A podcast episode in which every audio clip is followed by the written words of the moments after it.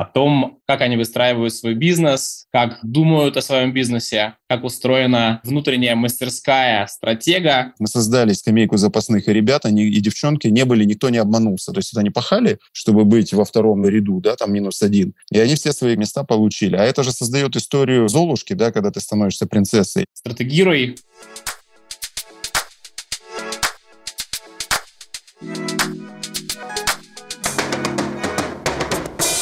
Друзья, здравствуйте! Мы с вами на подкасте «Стратегируй», и сегодня мы поговорим с Леонидом Сергеевым, генеральным директором компании «Воздушные ворота северной столицы», это управляющая компания аэропорта Пулково. Леонид, привет!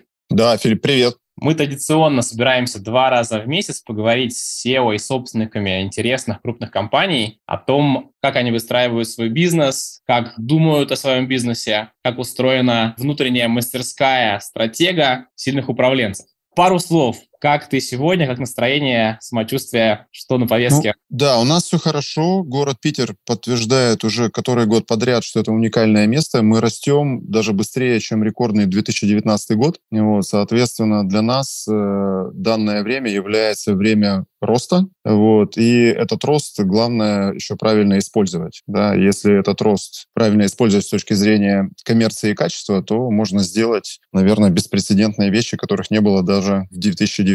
Класс. Вот многие в Петербурге и в стране уж точно знают, что такое Пулково. Но если можешь, я вот только, только что узнал от тебя, что это 12 индустрий. Если можешь, подробнее расскажи, пожалуйста, про себя, про свою роль в компании, про компанию в целом. Ну да, я работаю генеральным директором э, Пулкова с 2019 года, вот, но в принципе в этой индустрии я уже 11 лет, и все это начиналось э, с э, Краснодарского края, Олимпиады зимней и так далее. То есть сейчас это уже здесь все поспокойнее и попонятнее, вот, но уровень Пулкова — это федеральный уровень, и это вообще такой уровень страны даже, да, это особенность является, потому что очень много внимания и очень высокие требования с точки зрения, как ты позиционируешься на рынке, и не только с точки зрения каких-то там денег, да, а именно вот качество обслуживания, внешнего вида и всего остального. Ты должен соответствовать культурной столице даже Европы. То есть Питер признавался несколько раз культурной столицей Европы.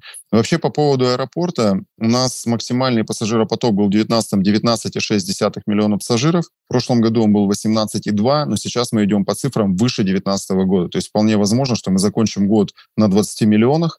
Мы первый раз за всю историю города Санкт-Петербург, аэропорт Пулково становится вторым в стране по российскому пассажиропотоку и третий по общему. Соответственно, это накладывает определенные, так скажем, требования или особенности к тому, как ты выстраиваешь свой собственный бизнес. Потому что сейчас э, полнейшая диспропорция со стороны международки, да, там процентов 11 твоего трафика, а обычно это 40 в российскую часть, и в российской части, соответственно, у тебя 90 да, процентов, и вот это все нужно правильно значит, обслуживать и обрабатывать. И то же самое происходит со стороны авиакомпаний. То есть у нас авиакомпании российские очень много летают внутри, не так много за рубеж, и зарубежники, которые к нам прилетают, тоже прилетают с определенными, так сказать, требованиями. Да? То есть и вот это все нужно и с технологической точки зрения, и с коммерческой, и с сервисной, все это правильно значит, обработать, обслужить и сделать так, чтобы никто не заметил всех этих больших-больших объемов, которые которые через тебя идут.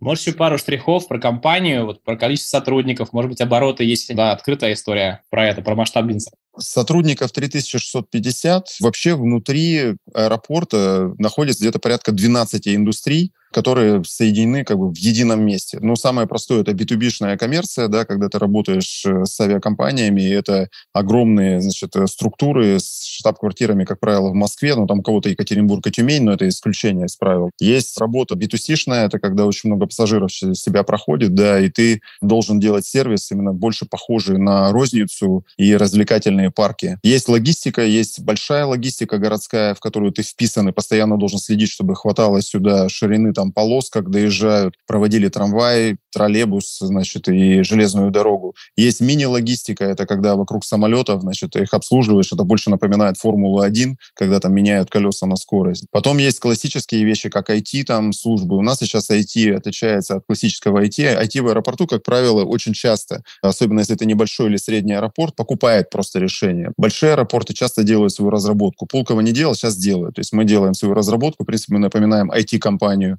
Если взять э, по безопасности, то безопасность — это универсальная абсолютно вещь, она и у нас, и на железной дороге, и на автовокзалах, железнодорожных, везде одинаковая. И тоже мы вот в этом блоке как бы присутствуем очень сильно. И сертификаты, которые получают сотрудники по безопасности, проходя тренировку в аэропорту, они применяются везде, и они очень имеют высокий-высокий спрос. Если взять там, я говорю, еще коммерцию, то же самое не авиационную, это очень сильно напоминает смесь ритейла и F&B, да, это фудкортов и торговых центров там классических. Более того, сейчас очень много работы, из-за того, что у нас очень много пиковых часов, мы очень много проводим работы с э, гибкой рабочей силой, да, то есть нужно на определенные часы определенное количество людей. Питер в этом плане тоже уникален, здесь 400 тысяч студентов, поэтому ты можешь привлекать этих людей и заводить к себе на работу для того, чтобы работать, когда тебе необходимо. Потому что можно платить только тогда, когда тебе заплатили.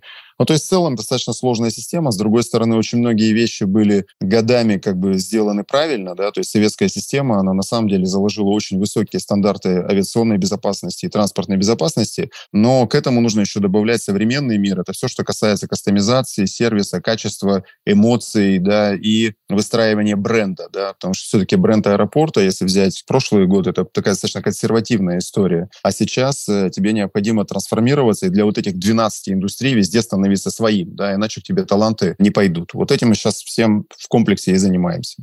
Очень интересно, и ты упоминаешь важную ось трансформации от такой компании, которая там годами фокусировалась на одних направлениях, к необходимости строить бренд, в том числе на молодежную аудиторию. Можешь подробнее вот про это? Какие вообще есть такие основные точки роста или зоны внимания, которые ты лично удержишь как стратег? На чем ты фокусируешь внимание работы компании? Ну, самое простое смотреть на баланс, да, то есть 75% наших доходов – это авиация, это авиакомпании, да, 25% – это неавиационная коммерция, а из затрат 66% – это люди. Соответственно, чтобы работать с 75% это авиакомпании, значит, есть два блока. Это российский трафик и иностранный трафик. В российском трафике от нас летают 69 городов. Часть из них субсидируется, часть нет. Твоя задача как бы выстроить с авиакомпаниями комфортные условия, комфортные с точки зрения обслуживания. Мы сейчас сделали так называемое быстрое ТГО, когда мы возвращаем самолет в расписание, в зависимости от того, насколько он задержался. И это очень удобно, тогда тебя могут рассматривать на роль хаба. И это для российских компаний очень применимо. И еще больше это применимо для иностранцев, которые, когда к нам летают из-за ограничений по лизингу и всему, у них определенное ограниченное количество самолетов. Соответственно, твоя задача как бы вот в этом блоке 75%. Первое, договориться по тарифам, значит, по уровню, по быстроте обслуживания самолетов и договориться про специфические определенные вещи с той же самой системой поддержки авиакомпании, когда они тестируют новые маршруты.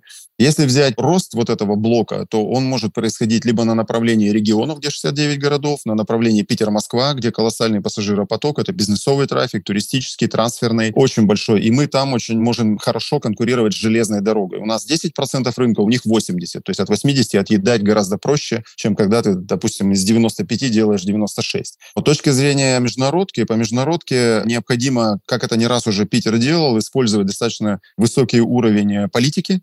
Аэропорт Пулково работает по соглашению о государственно-частном партнерстве. Таким образом, город для нас это партнер. Город является очень большим в нашей стране. Соответственно, можно просить помощи у губернатора, у президента, у Министерства иностранных дел. И если пару раз на совещаниях где-то в высоких кругах в таких странах, как Индия и Китай, э, скажут, что Санкт-Петербург — это хороший город, и Москва — прекрасный город, то получить сюда плюс там 10 миллионов пассажиров — это не проблема. Для нас идеал — это где-то 30-35 миллионов пассажиров, сейчас 20, да, то есть 15 где-то набрать. И вот мы думаем, что 5 надо набрать в российской части, это вот больше направление Питер-Москва и регионы, а часть вот с двух плюс арабские страны.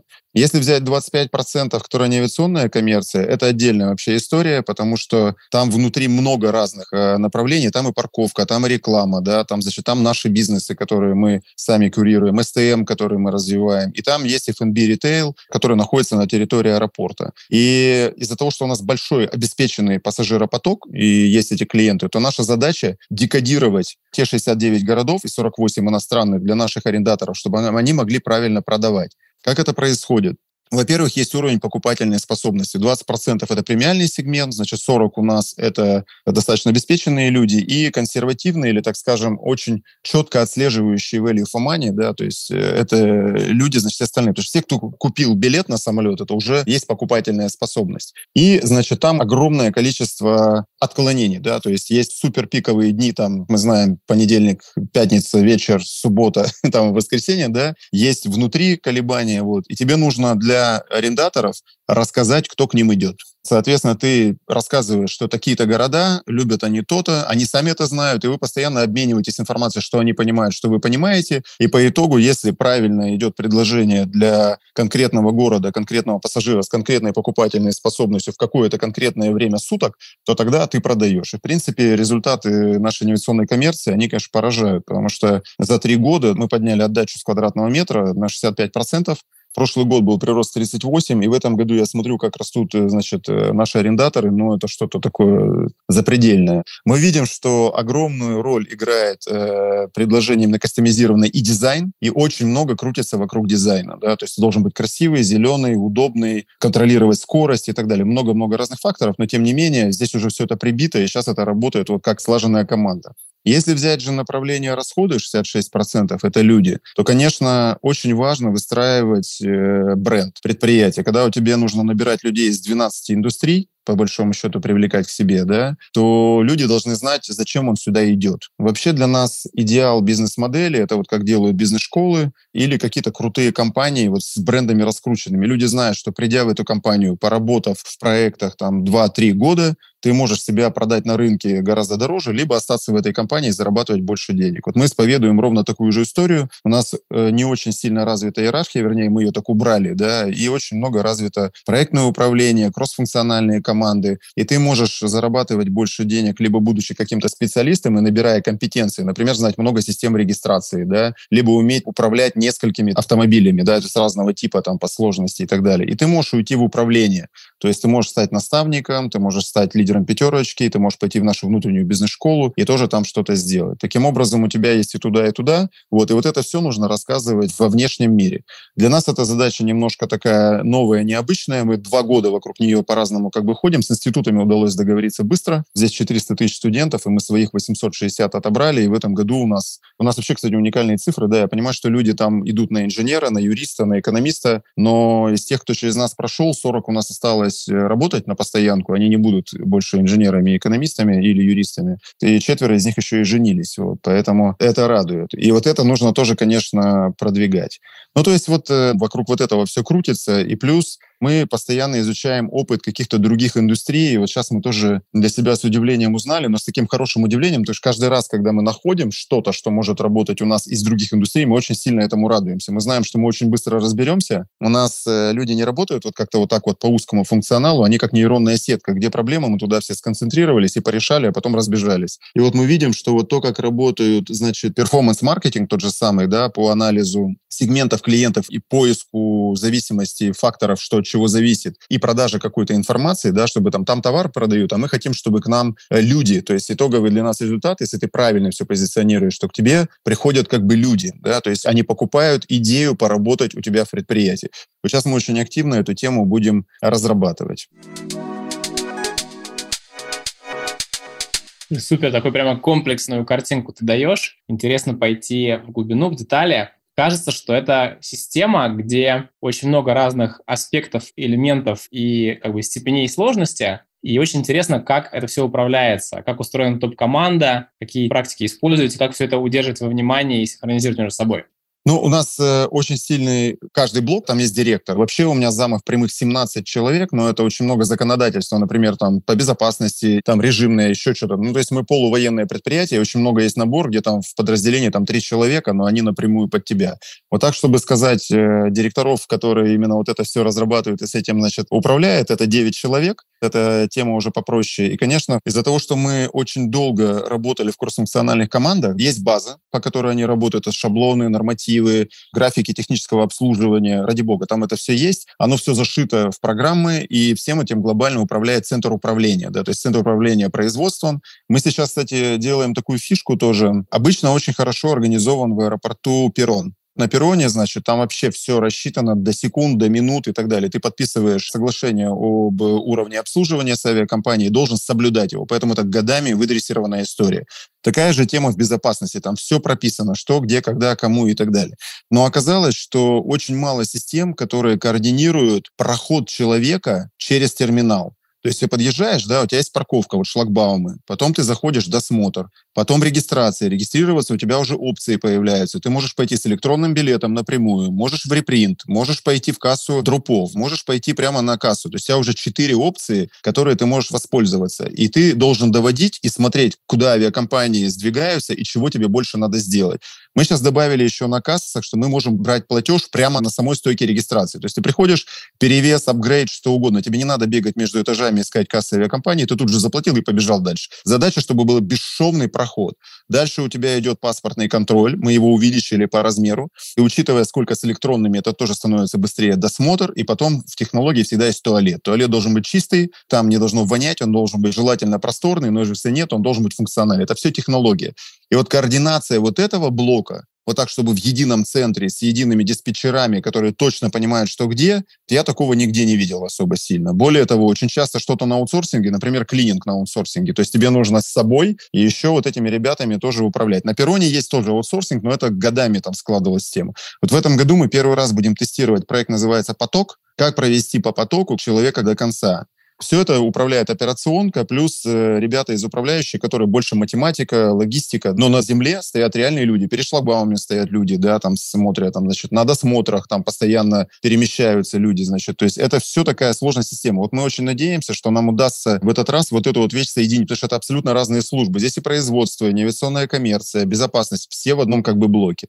То, что касается, значит, неавиационной коммерции, у нас, кстати, вообще очень маленькая группа людей, но как они работают? Мы всегда работаем в партнерстве с нашими клиентами. Мы знаем, что у нас 72 точки. В этих 72 точек это 40 компаний, то есть какая-то владеет не одной точкой, а двумя-тремя. То есть, грубо говоря, эти 6 человек, они управляют э, где-то 650, там, ну, 700 человек управляют внешними людьми. Но это все делается на понимании, куда мы как бы движемся, да, и мы обмениваемся еще информацией, чтобы постоянно подтверждать, что то, что мы думаем, на какую тему думаем, она, значит, релевантна для них и для нас. То, что касается блока по расходам, те же самые там в персонал, они работают э, в автоматизированных системах и плюс используют очень много привлечения, там, используя те же самые чат-боты, да, или там любые другие системы, которые позволяют без человеческих ресурсов получать нам рабочую силу. Раньше мы выбирали из приходящих из 10 одного. Сейчас этот уровень 7 из 10, 7 из 10 человек, которые прошли все вот эти вот вещи, только потом мы на них смотрим, уже интервью проводим. То есть нам не нужно с 10 разговаривать, чтобы одного отобрать. Сейчас к нам приходят 7 из 10, и мы их принимаем на работу. То есть эффективность возросла просто в разы. И если посмотреть, сколько у нас приходится на одного HR, значит, людей внутри компании и набираемых с внешнего рынка, там цифры мы смотрели запредельные по рынку. Поэтому это вот так работает. И практически в каждом блоке, значит, у нас сочетание идет чего-то, что было, плюс автоматизацию, которую мы успели в ковидный год сделать, и плюс сейчас новые наработки, которые мы внедряем. Единственная особенность, которая сейчас существует, что во всех этих вещах так или иначе мы будем затронуты импортозамещением, но в чем как бы для нас, наверное, сложная простота или простая сложность, что пройдя один раз автоматизацию в 2020 году, и устанавливая системы, мы писали технические задания, потом это шла установка, внедрение, отладка и так далее, для нас это уже является рутиной. То есть нам или свою разработку, или чужую поставить, быстро адаптировать, докрутить, и чтобы она пошла, это уже не очень сложная история. Люди это умеют делать, привыкли, и даже без этого скучно. Единственное, мы, конечно, не работаем на скоростях, вот когда подкручивают сайты, но это все более интернетная система, потому что у нас везде практически это системы физические, люди физические, активы физические, да, мы с этим. Поэтому это все помедленнее. Но в целом э, используется ровно такая же концепция. Поэтому, когда ты внутри вот находишься, будучи директором, и, ну, у тебя есть уже, и тебя научили, ты натренировался, и все, то для тебя каждый день это, в принципе, как творчество, да, ты приходишь, и вот у тебя прикольная достаточно история. Может, тебе тяжело, но это точно не рутина, не конвейер, и это не скучно.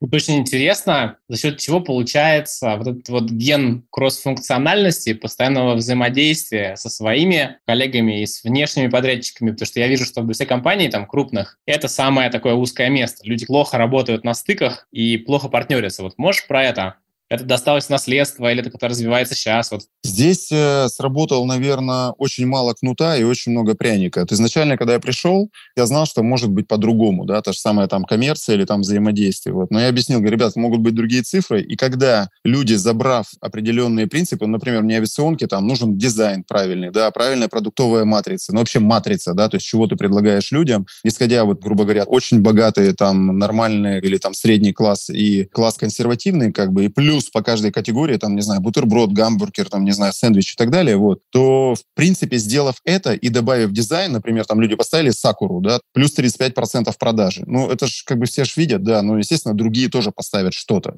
И это начинается такая саморазвивающаяся история. Более того, отработав здесь на таком потоке людей, люди потом могут это использовать в других местах, подтверждая цифрами и фотографиями. И мы стали такой как бы лабораторией, как вот Research and Development, да, в которой рождаются какие-то подтвержденные цифрами. Вообще мега круто, потому что можно сидеть в лаборатории, знаешь, там до безумия, а потом ты не знаешь, оно будет в масштабе, а здесь у тебя все вот год прошел, если с нами, ну это, слушай, это везде продается. И там у людей вообще рождаются целые дивизионы, которые работают там с транспортно-пересадочными узлами.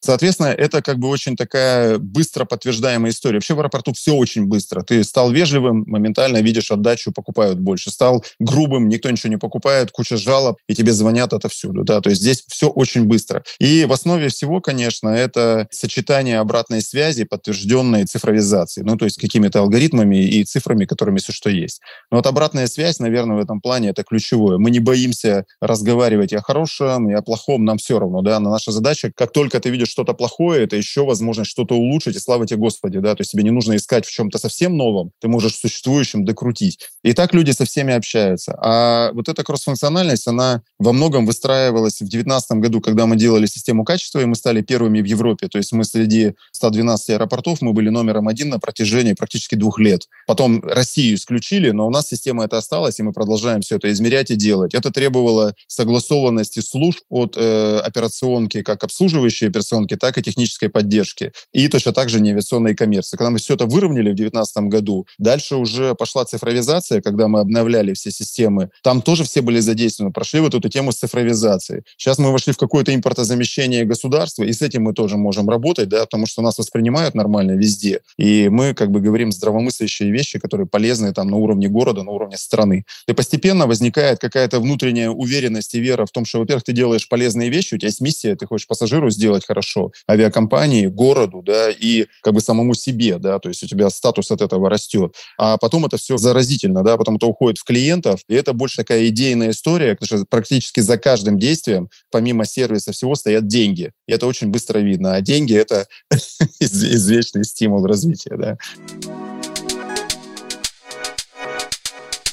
Я слышу, что такая комбинация интересная, как бы есть вот эта быстрая обратная связь, и то, что это все измеряется технологические метрики встроенные, и то, что было исторически, ряд задач, которые не решаются просто по-другому, так удалось построить историю. Скажи, пожалуйста, ты говоришь много про миссию и про бренд, и про то, что, ну, просто в речи, да, что у тебя творческая работа на разных совершенно должностях есть, есть горизонтальная, вертикальная карьера, а вот как ты понимаешь, в двух словах, в чем как бы суть бренда Пулкова? Какую ты компанию видишь, что ты из него строишь? В чем ключевое отличие, что самое важное в бренде? Ну, мы несем добро, да, то есть это самое главное. Вот мы реально помогаем, вот 18 миллионов человек пролетело, 200 тысяч, да, в этом году 20, вот 20 миллионов человек, которые прилетают и улетают, они улетают с чувством безопасности, да, и абсолютного ощущения, что их очень сильно уважают и любят. То же самое происходит и с нашими клиентами, авиакомпаниями. Они знают, что прилетая сюда, они здесь никогда не застрянут, их вовремя обслужат, уберут, не будут там калечить их самолеты и так далее. То есть это полная безопасность, как бы, и вот сервисная вот эта культура, которая здесь есть. Но бренд под каждые нужды, да, он как бы является гарантией того, что здесь качественно, да, но бренд под каждую историю, он немножко разный. Для айтишников ты должен говорить о том, что они могут здесь что-то сделать такое, что потом могут перепродать, сказать, вот я там внедрял какой-то проект, либо обслуживал какие-то сложные системы и могу это делать где-то в другом месте. Для студента, который приходит и потом может поменять несколько профессий внутри, а там до семи профессий, он может, он может посмотреть и посмотреть, где чего у него происходит, плюс это феноменальная абсолютно проработка человеческих качеств. Ну, представляешь, если вот ты отсидишь сидишь, допустим, на регистрации, через тебя проходят дедушки, бабушки, взрослые, трезвые, не очень трезвые, там женщины, дети, и ты с каждым разговариваешь или ты стоишь э, там, где помогаешь на репринте распечатывать или на киоске саморегистрации. Но есть после этого человек приходит обратно в коллектив, у, у него все психотипы в голове зашиты, как реагировать, он настолько себя уверенно чувствует, что он становится, ну, таким неформальным или формальным там лидером, да, потому что он просто со всеми умеет разговаривать.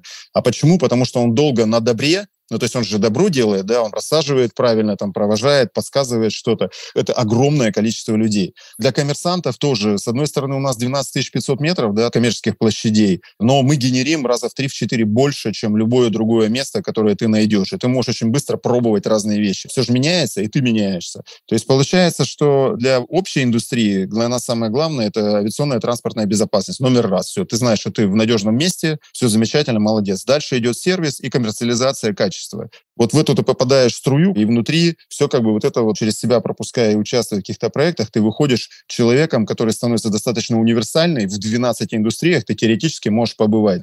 И всегда работаешь с чем-то современным, да, здесь нет ничего, мы практически везде идем по самым последним достижениям, практически в каждой индустрии. И все, и для тебя весь мир открыт, да. Дальше хочешь в более сложную систему, хочешь в маленькую систему, хочешь оставайся у нас там и продолжай жить, как это для тебя, это прямо целая жизнь. И вот это мы должны довести.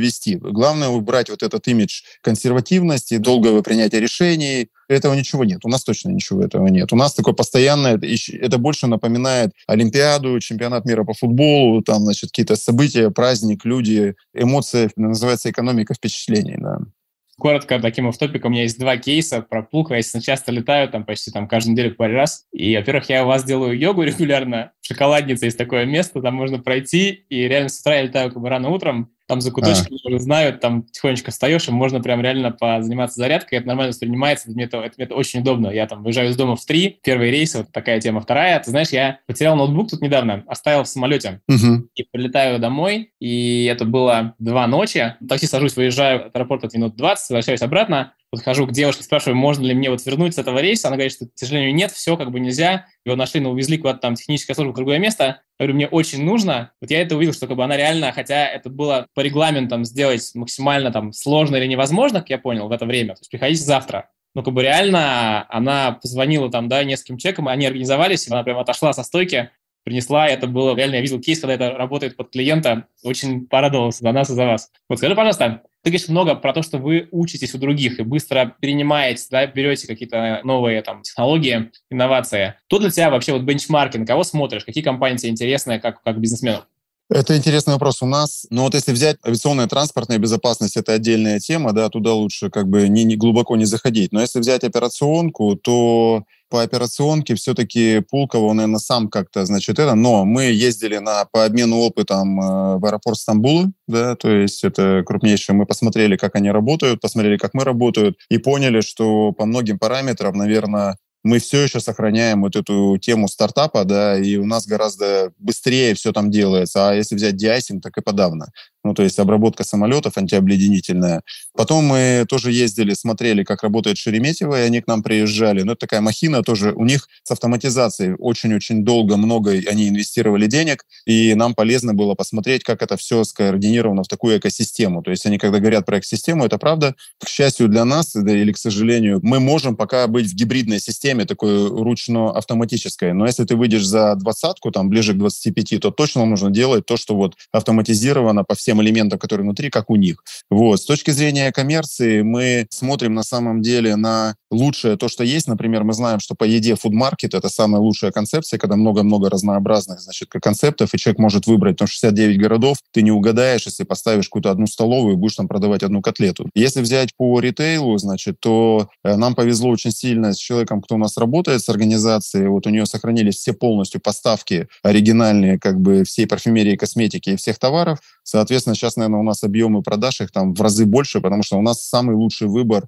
всего, что касается парфюмерии парфюмерии и косметики. То есть у нас сохранены все бренды. Здесь, э, получается, наверное, учиться можно у нас. вот. Если взять э, часть работы с персоналом, значит, мы смотрели систему Макдональдса, и у нас работал директор по персоналу Макдональдса, к счастью, значит, на полтора года, и очень много чего переняли. Вот. Если взять сейчас под настройку, под э, всякие цифровые там вещи, у нас ребята из ритейла, у нас взять команду, да, у нас люди набраны из разных индустрий. И вот э, человек, который отвечает за IT, например, да, он пришел из ритейла до этого, да, там было. То есть он все эти штуки знает. Для него просто интересно было войти в аэропорт, но, в принципе, вот вся часть, которая аэропортовая, он осваивал Blackbox, и сейчас они аж делали разработку для этого, что очень круто. А все, что касалось вот этой части там работы с людьми, быстро меняющимся ассортиментом, всего остального, он это все знал, и он просто говорит, ребят, надо туда посмотреть, сюда посмотреть. То есть мы как бы тоже взяли. И сейчас мы очень много учимся, честно говоря, просто с интернета. То есть выходят какие-то имена, вот мы были на Retail Tech конференции, посмотрели, послушали, понимаем, как работает система от аналитики, да, там Big Data, ну, как они ее там понимают, там, как работает, допустим, маркетинг, да, потом мы залезли там в интернет, сами отсмотрели какие-то интервью. Если надо кого-то пригласить, практически нет ни одного человека, кто бы отказался, да, то есть мы с радостью кому-то расскажем, но и к нам приходят с радостью рассказать. И у каждого директора, на самом деле, когда мы смотрим системы, процессы людей, смотрим куда-то вперед, то мы все смотрим на тренды, на тренды в своих индустриях. Вот в энергетике, куда развивается атомная, куда гидро, куда малая энергетика, большая энергетика, какие принципы универсальные, какие особенные. И вот каждый директор и его ДНК, у нас в компании есть такое понятие ДНК, это, грубо говоря, у каждого директора три человека. Если всех разогнать, а их оставить, они пересоберут всю эту, значит, э, компанию заново. Вот эти ребята, они создают сами, но они очень много чего применяют, адаптируют э, из того, что они видят э, во внешнем рынке. И вот эта система открытости, мы постоянно смотрим, что кругом, мы ее потом внедряем. Ты потом вписываешь это в свои KPI, это как договор между компанией и тобой, что ты говоришь, я буду тратить на это время, компания говорит, да, я тебе подтверждаю, и мы не против, ну и тебе нужны будут ресурсы, там, деньги или люди, люди или там время, и ты с этим куда-то начинаешь двигаться, и все. Пройдя таких четыре цикла, сейчас четвертый год уже, когда я здесь работаю, это для всех уже просто является нормой. И, ну, по-другому мы не умеем. То есть э, мы все это берем со внешних источников. Если нам не хватает кого-то, мы можем поднанять. Но, в принципе, мы гордимся тем, что в прошлом году замены наши, которые были 200% замен по всем местам, они все из внутренних ресурсов. Мы создали систему вот этих запасных, скамейку запасных, и ребята они, и девчонки не были, никто не обманулся, да, то есть это они пахали, чтобы быть во втором ряду, да, там минус один, и они все свои как бы эти места получили. А это же создает историю э, Золушки, да, когда ты становишься принцессой. Если это делать так вот регулярно, то это очень сильно поднимает внутренний дух. Сейчас у нас заработала бизнес-школа своя собственная, да, там 200 человек учатся, это среднее звено, нижнее звено, как бы и даже до верхнего, все в миксе, и они все слушают одинаковые истории от директора до, значит, там руководителя с каким-то суперпроектом. Поэтому вот это все делает так, что все все время открыты, впитывают, впитывают и говорят, давайте вот это, давайте то, давайте все и так далее. И вот это все двигает компанию вперед. То, что ты рассказываешь сейчас, очень кажется таким важным моментом. Хочется его даже посвятить специально, потому что я знаю сегодня по стратегиям передовых компаний в мире, есть такой там ZenMin, это стратег компании Alibaba. Uh-huh. Alibaba и умный бизнес будущего. Его такая ключевая мысль, что сегодня стратегия – это набор экспериментов на основе видения когда у тебя ключевые точки роста в поисках и фактически стратегирование делегировано в максимально широкий слой тех, кого Эрик Шмидт из Гугла называет smart creatives, умные креативщики, то есть люди, которые отвечают за компанию, за свой бизнес, такие внутренние предприниматели. Похоже, команда ДНК, которую ты описываешь, как раз вот про эту историю, когда люди сами фактически да, находят какие-то передовые ориентиры в своих областях, да, и с тобой фактически это просто согласовывают, обсуждают, но они драйверы этих изменений. Очень интересно, что на практике это применяется, вот то, что мы видим в большой игровой теории. Ну, я, знаешь, вот э, огромное спасибо, я прям записал, да, это сто процентов так. То есть есть, конечно, желание у всех запланировать как-то год, да, и потом на эти цифры смотреть.